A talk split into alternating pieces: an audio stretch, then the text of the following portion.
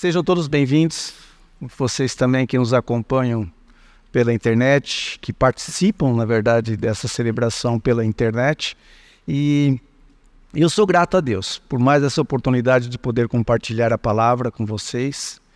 E nós estamos aqui caminhando numa série intitulada Vestígios de Glória, que é uma série que é uma a proposta é uma caminhada, uma jornada pelos milagres de Jesus. E hoje nós vamos trabalhar o milagre que está relatado lá no Evangelho de Mateus, capítulo 12. Se você puder abrir sua Bíblia, então, vamos direto para o texto. Mateus, capítulo 12, a partir do versículo 22. Nós vamos ler do 22 até o 37. O texto diz o seguinte, versículo 22. Depois disso, levaram-lhe um endemoniado que era cego e mudo, e Jesus o curou, de modo que ele pôde falar e ver.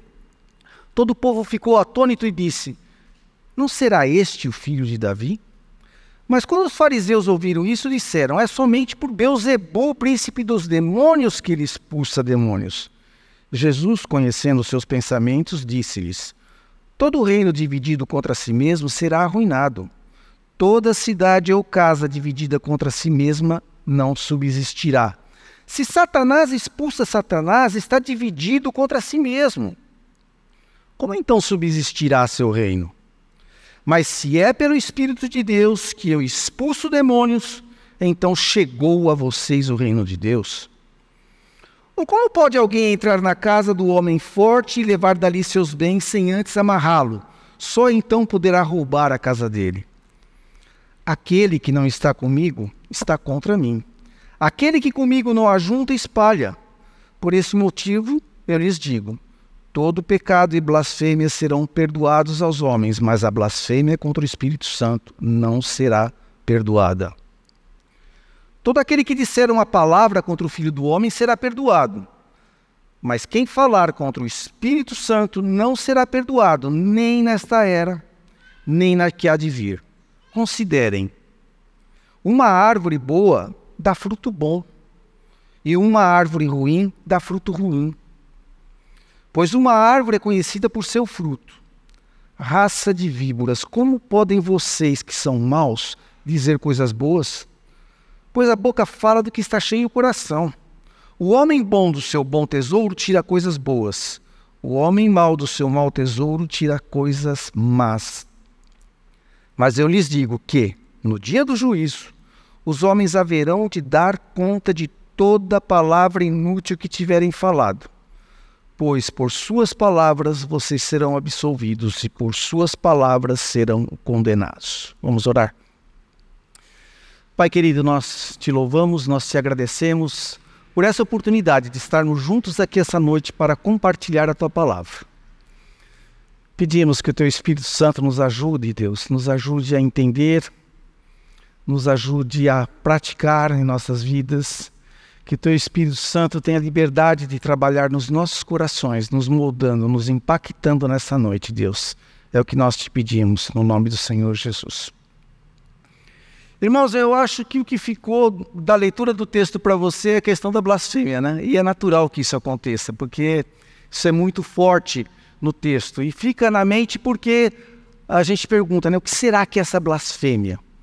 E muitos carregam essa preocupação: será que eu cometi esse pecado imperdoável da blasfêmia? Mas eu vou te dizer uma coisa: a ênfase do texto não é a blasfêmia contra o Espírito Santo. Para a gente entender o que o texto está falando, o que é essa blasfêmia, a gente precisa entender o que, que o texto está falando a respeito de Cristo e da sua obra. É isso que a gente vai fazer nessa noite aqui. E, e a ênfase do texto também não, tá, não está no milagre em si. Esta é uma série que passa, é baseada em textos que falam dos milagres de Jesus. Mas a ênfase da série, das mensagens, não são os milagres. Os milagres são apenas vestígio de glória. E eu queria aqui já começar dando uma ilustração para vocês, trazer um, algo que aconteceu comigo uma situação que eu vivenciei que talvez ajude a gente a entender um pouquinho mais essa questão. O que, que são os milagres? O que, que eles representam? Trazer uma imagem à nossa cabeça. Eu gosto muito de fotografar pássaros. Eu gosto de pegar minha máquina fotográfica e sair fazendo trilha em matas fotografando. Uma vez eu estava no Pantanal. E como vocês sabem, Pantanal é o território da onça pintada. Né? A onça pintada, que é o maior felino do Brasil, maior felino das Américas, e como ali é o território dela, eu estava lá na, na pousada que eu estava hospedado, eles falaram, não sai sozinho para trilha não, vai com alguém experiente, porque esse daqui é o território da onça, esse daqui é o reino dela. Tá bom. Aí eu peguei um guia local lá, um, um, um guia da própria pousada lá, muito experiente, que conhece cada palma daquele lugar lá, o Oswaldo. E lá vou eu, eu e o Oswaldo para a trilha. Aí a gente está andando, né? Eu estou fotografando pássaro, estou aqui, né? Para cima aqui, né? Aí de repente o Oswaldo para na minha frente, ele abaixa, ele olha para o chão, ele coloca a mão no chão e olha para o lado. Com um olhar meio, sabe aquele lance de reverência, meio de temor, assim. Eu falei, ai. Aí eu entendi mais ou menos o que estava acontecendo. Quando eu chego perto do Oswaldo, era uma pegada de uma onça. Irmãos, não precisa te dizer, né? Aquele é o momento que separa os homens dos meninos, né? Imagina de que lado que eu estava. Né? Eu já pensei imediatamente, vou correr. E a minha experiência de vida foi o seguinte: eu não tenho que correr mais do que a onça, só preciso correr mais do que o Oswaldo. Né? Bom, vamos lá. O que, que eu quero dizer com isso, irmãos?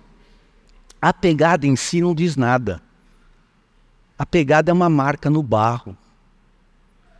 Mas eu vou dizer para vocês: a profundidade daquela pegada no chão testemunhava do peso daquele ser magnífico.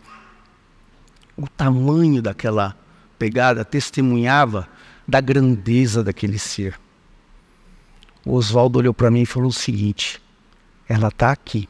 Ele olhava do lado e falou: ela está aqui. Ela deve estar tá olhando para a gente. Bate aquele negócio assim.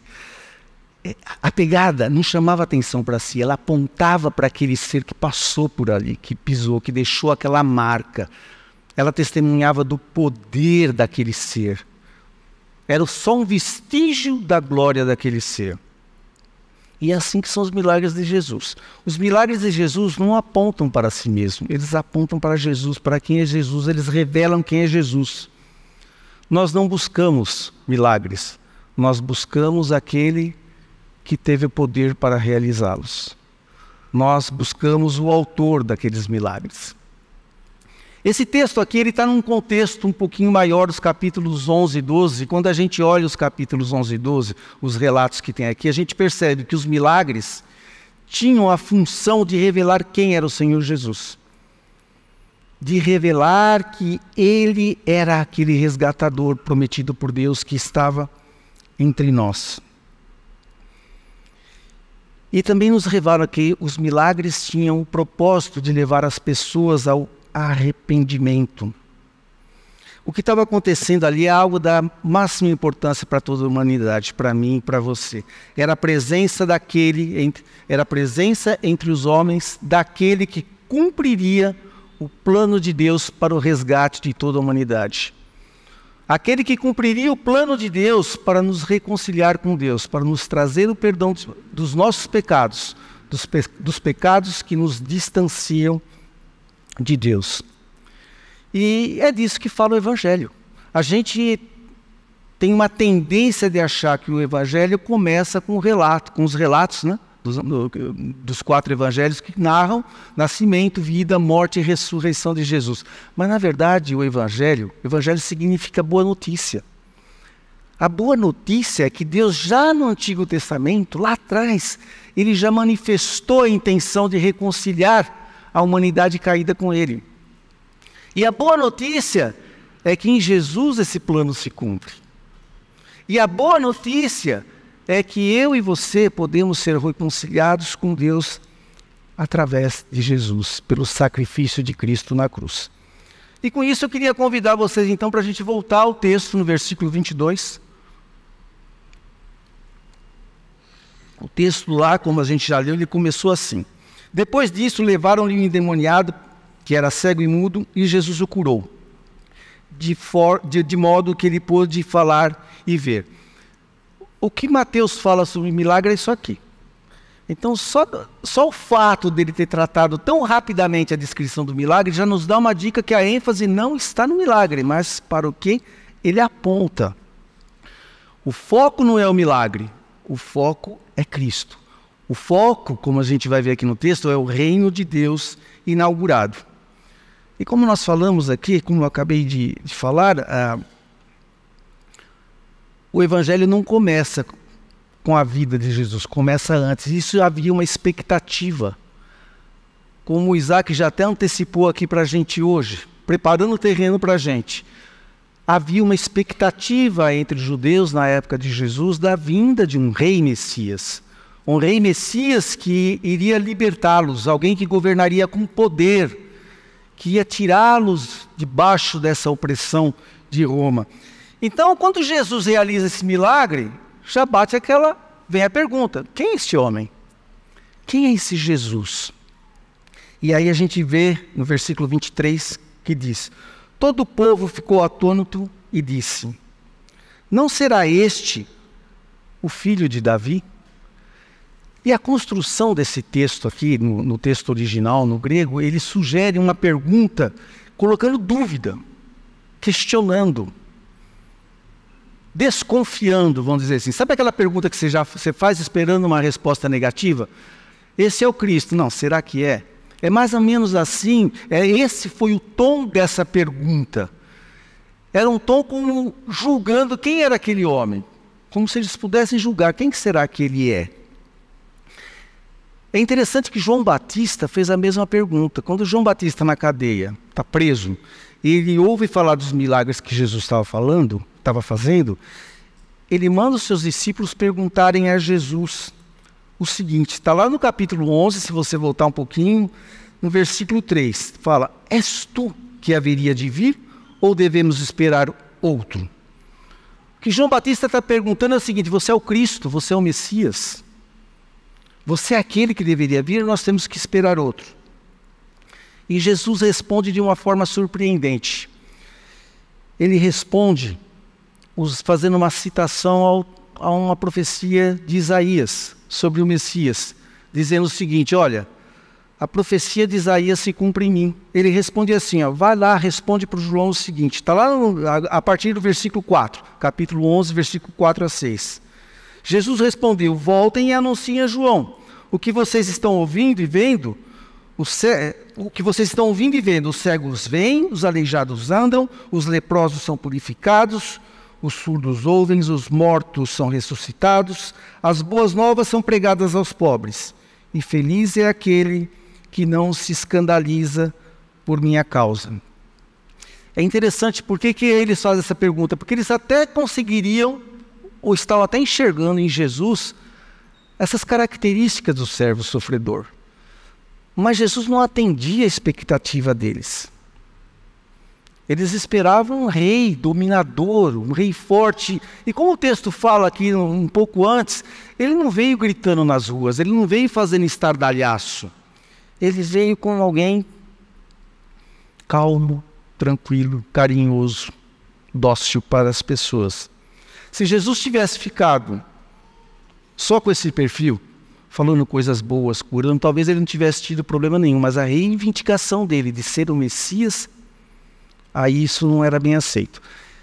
E não muda muito, né? Se a gente pensar hoje, dois mil anos depois, muitas vezes nós dentro da igreja mesmo, mas em, geral as pessoas criam uma expectativa do Jesus que elas querem. Olha, é até legal Jesus, mas tem que ser o Jesus que eu quero. Um Jesus que caiba dentro da minha teologia, um Jesus que caiba dentro da minha expectativa, um Jesus que me entregue alguma coisa. Né? Eu, se você chegar para um amigo de trabalho seu e falar que você conhece Jesus, se você conhece os ensinamentos dele, você pode até passar por uma pessoa culta. Mas se você falar que você crê nele como Senhor da tua vida, a coisa já começa a mudar. Eu trabalhei muitos anos numa, numa multinacional de telecomunicações e, e, e, a gente tinha com muita frequência eventos grandes, né, congressos, vinha gente do mundo inteiro participar desses congressos. E muitas vezes eu vi Jesus sendo mencionado como um exemplo, um bom líder, um líder fiel, um líder eficiente, eficaz, determinado, um grande formador de equipes. Por quê? Porque afinal de contas, de 12 homens, ele criou um grande empreendimento que só cresceu durante dois mil anos. Então ele era um grande exemplo. Mas nos momentos que eu pude me manifestar dizendo o seguinte, eu sou discípulo dele, as pessoas falam, ah, legal, nós também. Não, você não entendeu. Ele é o Senhor da minha vida. As pessoas já começam a te olhar assim. Eu entreguei minha vida para Ele. As pessoas já começam a achar que você é meio doido. Aí quando então você fala, Ele ressuscitou, eu creio nisso, Ele está vivo e Ele reina. E Ele voltará. Aí as pessoas querem te internar. Por quê? Não bate. Não atende às expectativas. É isso que estava acontecendo aqui. Não atendia às expectativas daquelas pessoas. Aí Jesus continua, versículo 24. Os fariseus ouviram essa pergunta do povo, e quando eles ouvem isso, eles, eles declaram, eles dizem: é somente por Beuzebu, príncipe dos demônios, que ele expulsa demônios. Eles estavam falando que ele estava expulsando demônios pelo poder de Satanás. Qual é o problema aqui? Que aqueles opositores, aqueles fariseus, eles conheciam muito bem a lei, eles, eles conheciam as escrituras, eles sabiam que somente alguém sobre quem estivesse o Espírito Santo poderia realizar aqueles milagres de exorcismo, de expulsão dos demônios. A gravidade dessa declaração deles é que eles estavam atribuindo a Satanás alguma coisa que Deus estava fazendo. E dessa forma eles estavam colocando Jesus debaixo do domínio do Satanás. E à medida que eu refletia sobre esse texto, eu imaginei aquelas pessoas, essas pessoas que vivenciaram essa situação, eles não tinham o quadro completo. Eles não sabiam sobre toda a vida de Jesus, eles não, eles não tinham visão clara, talvez, naquele momento, do propósito da vida dele, muito menos da morte, ressurreição, ascensão, e nada sabia da sua segunda vinda. Eu e você hoje temos o quadro completo, nós temos a revelação completa nas nossas mãos. Então, quando eu estava lendo isso, falei: o peso é bem maior para nós que temos o quadro completo. Uma, uma acusação dessa que eles estavam fazendo nos nossos lábios seria muito mais grave teria um peso muito maior. E aí Jesus continua e ele vai mostrar para aqueles opositores como era ridículo o que eles estavam falando, o que eles estavam afirmando. Versículo 25 ele diz: Jesus, conhecendo os seus pensamentos, disse-lhes: Todo reino dividido contra si mesmo será arruinado, e toda cidade ou casa dividida contra si mesmo não subsistirá. Se Satanás expulsa Satanás, está dividido contra si mesmo. Como então subsistirá o seu reino? Ele está falando, se Satanás expulsa demônios, Satanás está expulsando ele mesmo. Ele está dizendo, é como um país que está em guerra civil. O que é uma guerra civil? É um país que está numa guerra interna. Um país que entra numa guerra interna, o que, que ele faz? Ele se enfraquece. A gente sabe disso a história. Olhem os países que entraram em guerra civil. Se enfraqueceram ou se autodestruíram completamente. É isso que Jesus está dizendo para eles aqui. E aí Jesus chega naquilo que para mim é o principal versículo do nosso texto de hoje. É o versículo chave, o versículo 28. Jesus diz: Mas se é pelo Espírito de Deus que eu expulso demônios, então chegou a vocês o reino de Deus. Jesus está falando o seguinte: se é pelo Espírito de Deus, está sendo cumprida em mim a profecia sobre o Messias, conforme o profeta Isaías. Se você voltar um pouquinho no capítulo 12, versículo 18, Jesus está dizendo aqui: se é pelo Espírito de Deus que eu expulso, eu estou cumprindo essa profecia. O versículo diz o seguinte: Eis o meu servo a quem escolhi, o meu amado, em quem tenho prazer. Porém, sobre ele o meu espírito, e ele anunciará justiça às nações. Ele está falando o seguinte: eu sou um Messias, eu estou realizando esse, porque eu estou realizando esse milagre pelo poder do Espírito de Deus. Com isso, o reino de Deus é antecipado para vocês. Por que, que eu digo antecipado? Essa palavra que o reino de Deus chegou para vocês, no original ela traz esse sentido de foi antecipado. Aquele reino futuro, reino escatológico, reino eterno de Deus é manifestado para vocês agora na minha presença. É isso que Jesus está falando. Eu estou já antecipando para vocês desde já esse reino futuro. O reino eterno de Deus seria antecipado aos homens com a morte com a vida, morte e ressurreição do Senhor Jesus. E, e, e, Jesus, a partir de agora, no versículo 29, ele vai mostrar assim: não só o reino chegou, como ele é superior a todo e qualquer reino. Reino humano, reino espiritual. Olha o que, que ele fala no versículo 29. Ou como pode alguém entrar na casa do homem forte, ele está se referindo a Satanás, e levar dali seus bens, sem antes amarrá-lo? Só então poderá roubar a casa dele. Ele está dizendo o seguinte: se eu expulso, se eu expulso o demônio, pelo poder do Espírito Santo, domínio de Satanás, o reino dele está subjugado, está derrotado, está vencido. O reino de Deus agora está avançando à força. É isso que ele está dizendo aqui. E ele se coloca numa posição aqui do rei desse reino, aquele que governa de forma absoluta. É isso que esse milagre está mostrando para a gente, quem ele é. Com essa expulsão do demônio, chega o reino de Deus e ele mesmo é o rei. O poder e o governo desse reino está em suas mãos.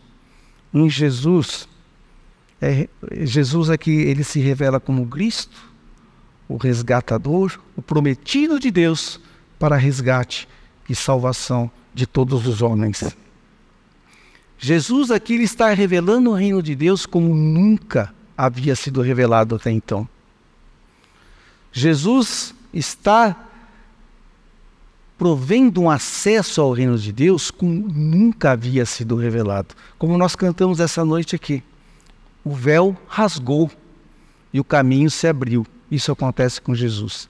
Ele nos dá um acesso ao reino de Deus como nunca houve em toda a humanidade. E isso é o peso disso para a humanidade, essa importância, era a presença de Deus.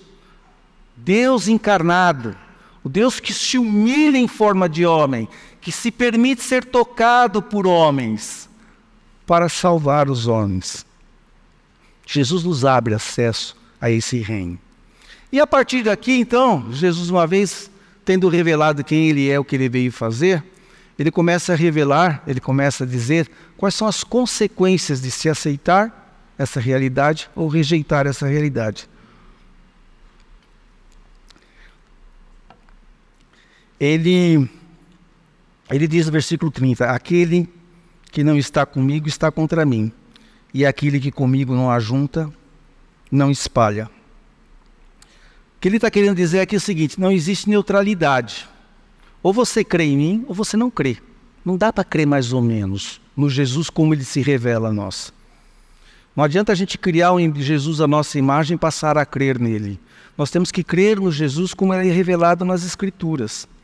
Então ele está dizendo o seguinte: olha, não dá para ter neutralidade. Ou você está comigo ou não está. Ou você ajunta comigo ou você espalha. Ou você crê em mim ou não crê. Ou você pertence ao meu reino ou você pertence a um outro reino qualquer. Mas não ao meu. Aí ele continua. Aí vem aquela declaração famosa que a gente leu aqui, versículo 31. Por esse motivo eu lhes digo: todo pecado de Todo pecado e blasfêmia serão perdoados aos homens, mas a blasfêmia contra o Espírito Santo não será perdoada. O que é blasfemar? Blasfemar é falar mal. Blasfemar é negar a dignidade a alguém, é difamar alguém. Nesse texto, blasfemar contra contra o Espírito Santo é negar quem Cristo é, é negar a obra de Cristo aplicada em nossas vidas pelo Espírito Santo. É isso que significa blasfemar contra o Espírito Santo.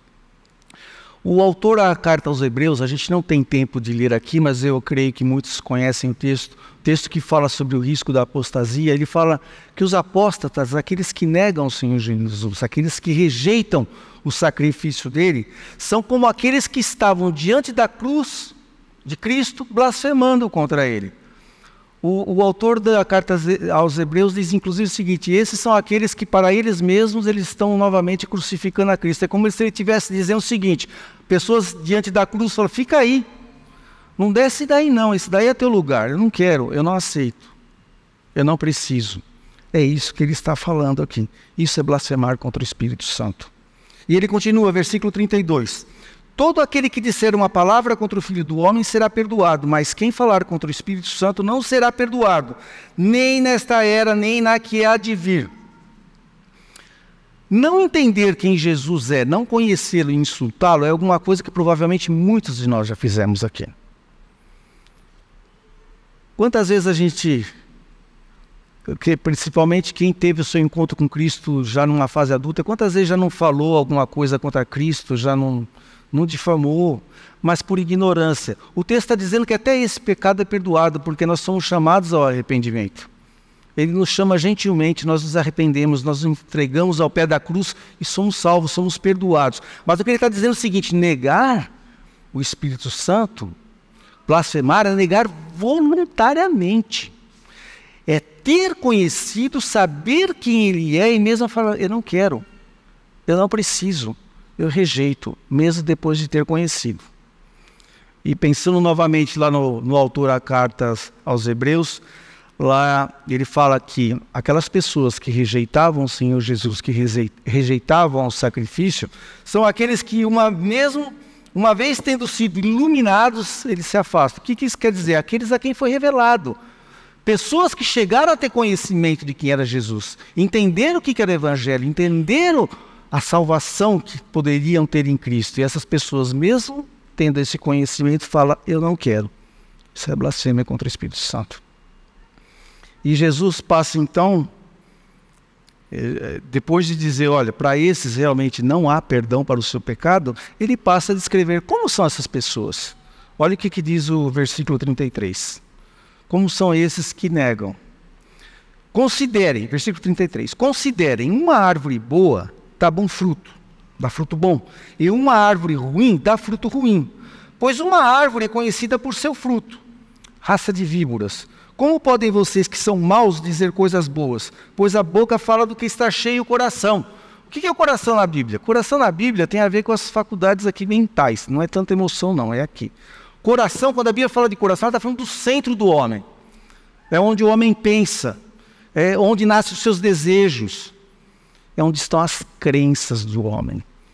Então, aquilo que nós professamos, na verdade, sai do coração. Aquilo que nós confessamos Aquilo que nós dizemos ser verdade ou mentira é o que está saindo do nosso coração. Ele está falando, do coração de vocês não pode sair coisa boa. Ele continua, versículo 33. O homem bom do seu bom tesouro, seu coração, tira coisas boas, e o homem mau do seu mau tesouro, tira coisas más. Mas eu lhes digo que no dia do juízo os homens haverão de dar conta de toda palavra inútil que tiverem falado, pois por suas palavras vocês serão absolvidos e por suas palavras serão condenados. Ele não está falando aqui de simples palavra, do som que a gente emite aqui. Ele está falando que que nós professamos com as nossas palavras. Ele está dizendo daquilo que nós dizemos, aquilo que nós confirmamos, o que nós afirmamos de quem é Jesus. É disso que ele está falando, pelas suas palavras. Ele está falando da nossa confissão de fé. Hoje aqui com Isaac nós lemos um trecho da nossa confissão. Por que, que a gente faz isso? Não é um ritual. Não é só para cumprir tabela ou para preencher um espaço vago aqui na liturgia, não é nada disso. É um exercício que nós fazemos para externalizar aquilo que está no nosso coração, aquilo que nós professamos, a nossa fé. É por isso que a gente faz. É por isso que a gente faz isso também antes da ceia, que, que a gente lê o credo apostólico. Para quê? É um exercício que nós fazemos para relembrar aquilo que nós professamos, aquilo que sai do nosso coração. Existem, o texto está mostrando o seguinte: existem consequências de a gente aceitar ou rejeitar essa realidade que é revelada aqui para nós. Aqueles que aceitam, aqueles que creem em Jesus, eles provam por esse ato, por essa profissão, que eles foram escolhidos por Deus, eles para serem salvos. Eles são salvos. Agora, aqueles que, que negam, aqueles que negam, eles estão se colocando numa posição de oposição a Deus. Aqueles que negam são aqueles que rejeitam a obra do Espírito e rejeitam o ungido de Deus. Agora o texto nos diz que ele veio para os fracos, para os necessitados. Mas a consequência vem, porque o mesmo texto fala que ele cumprirá a missão a qual lhe foi dada.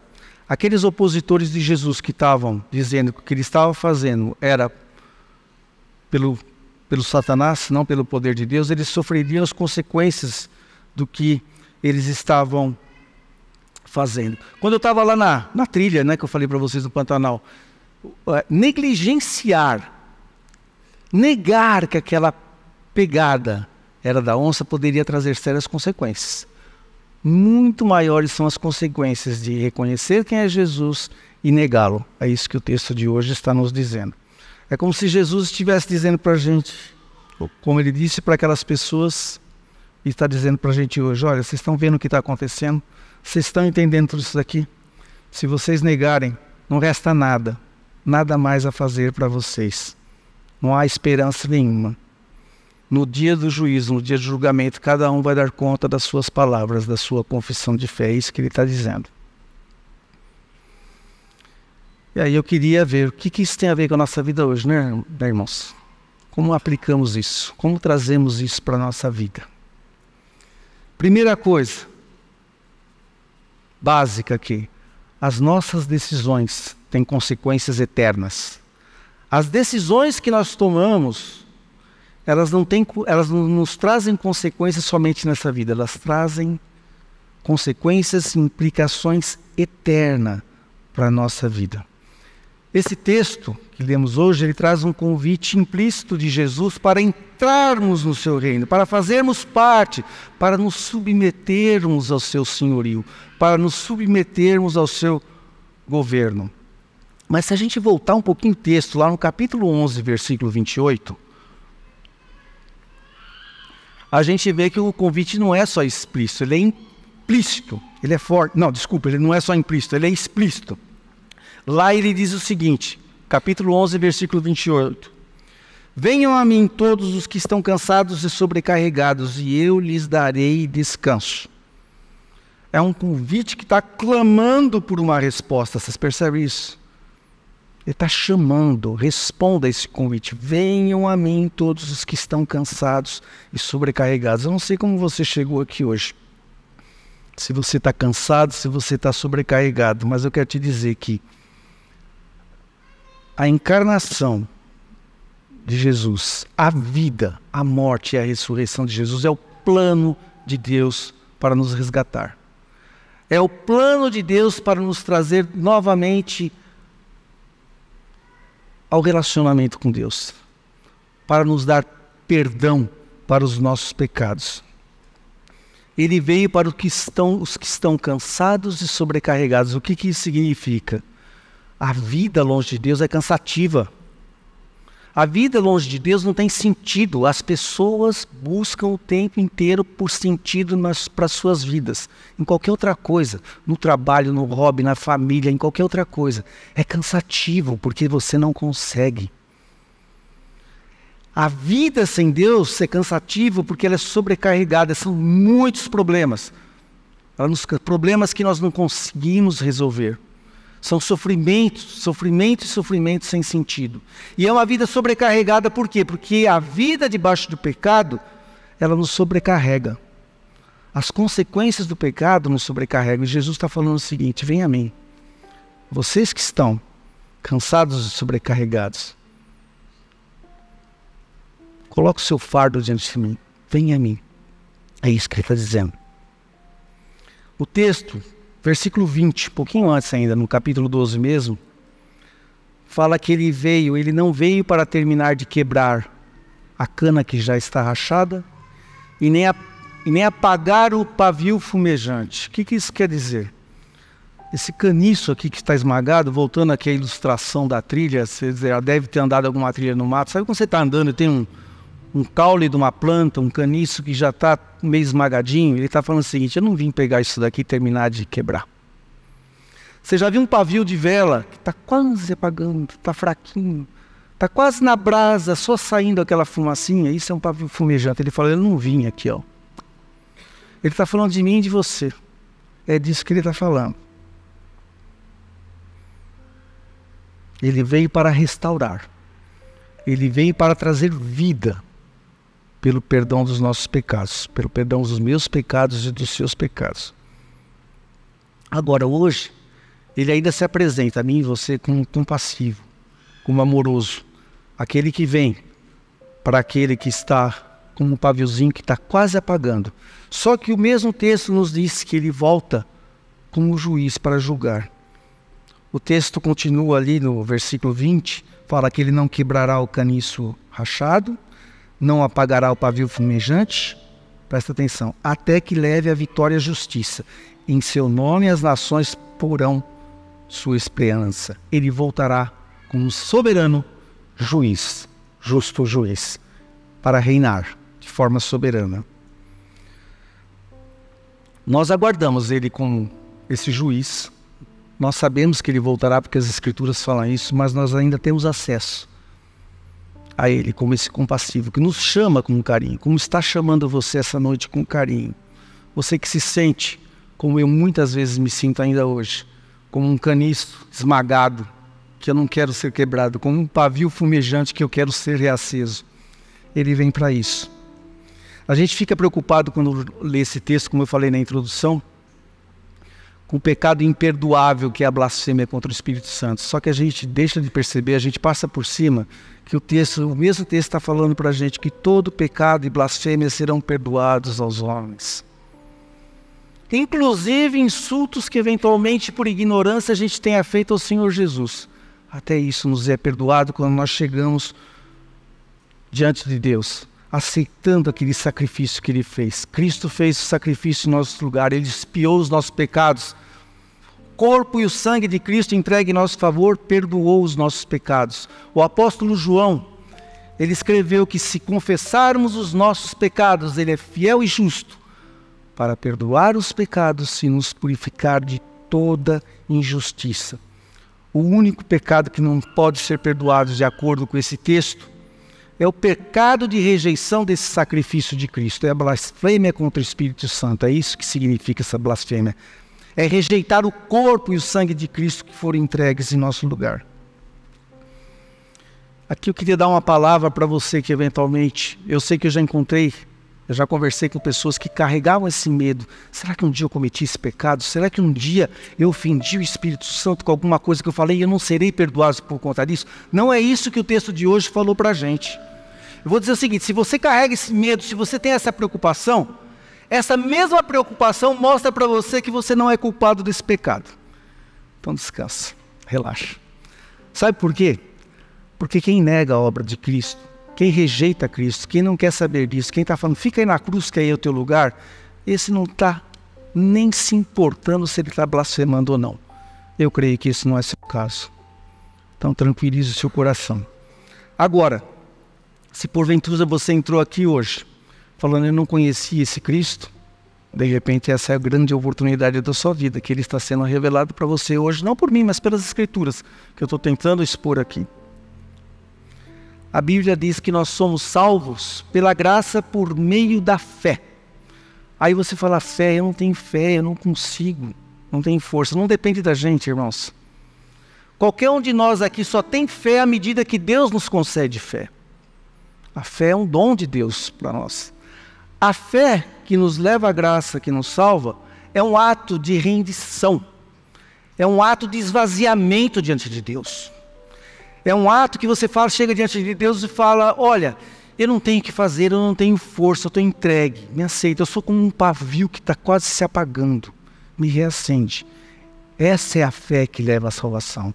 A fé que leva à graça é um ato de entrega, é um esvaziamento completo de qualquer tentativa humana, minha ou sua, de reparar a nossa situação diante de Deus. Algo que só Ele pode fazer.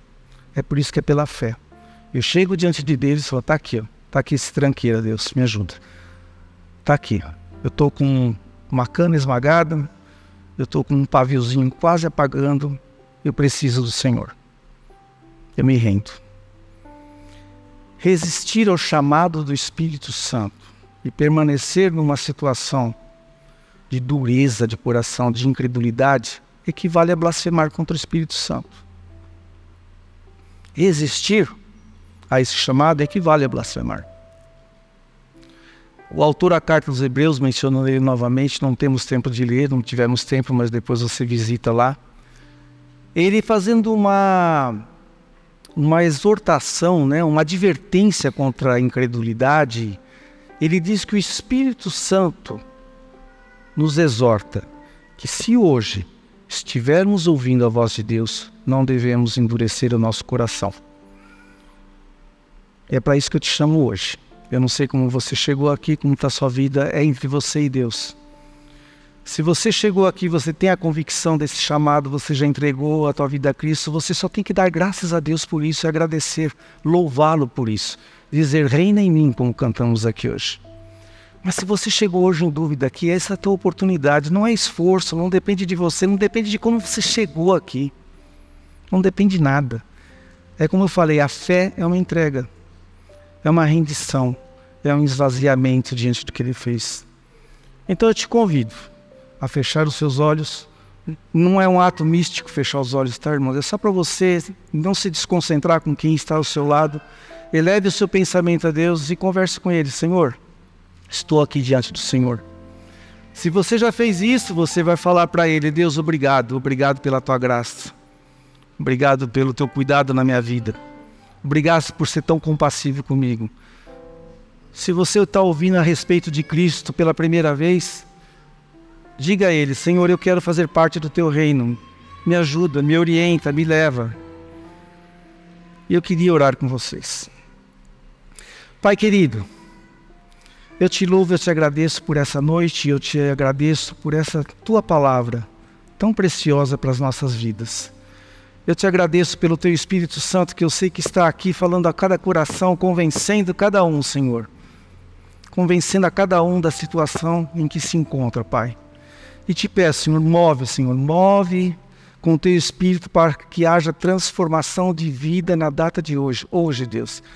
Que seja um novo, um início de uma nova caminhada para alguns que estão aqui conosco, Deus. E que sirva de fortalecimento para a caminhada para aqueles que já estão contigo há algum tempo. Porque no fundo estamos todos, ó Senhor, como um, um caniço rachado, um pavio fumejante, precisando do Senhor a cada dia, a cada manhã. Ó oh, Deus, eu te agradeço. Eu te agradeço pela tua presença. Eu te agradeço porque o Senhor reina sobre nós. Eu te agradeço porque o Senhor sempre nos lembra disso, Deus. O Senhor nos guarda. O Senhor nos guarda a todo instante. Obrigado, Senhor. No nome do Senhor Jesus. Amém.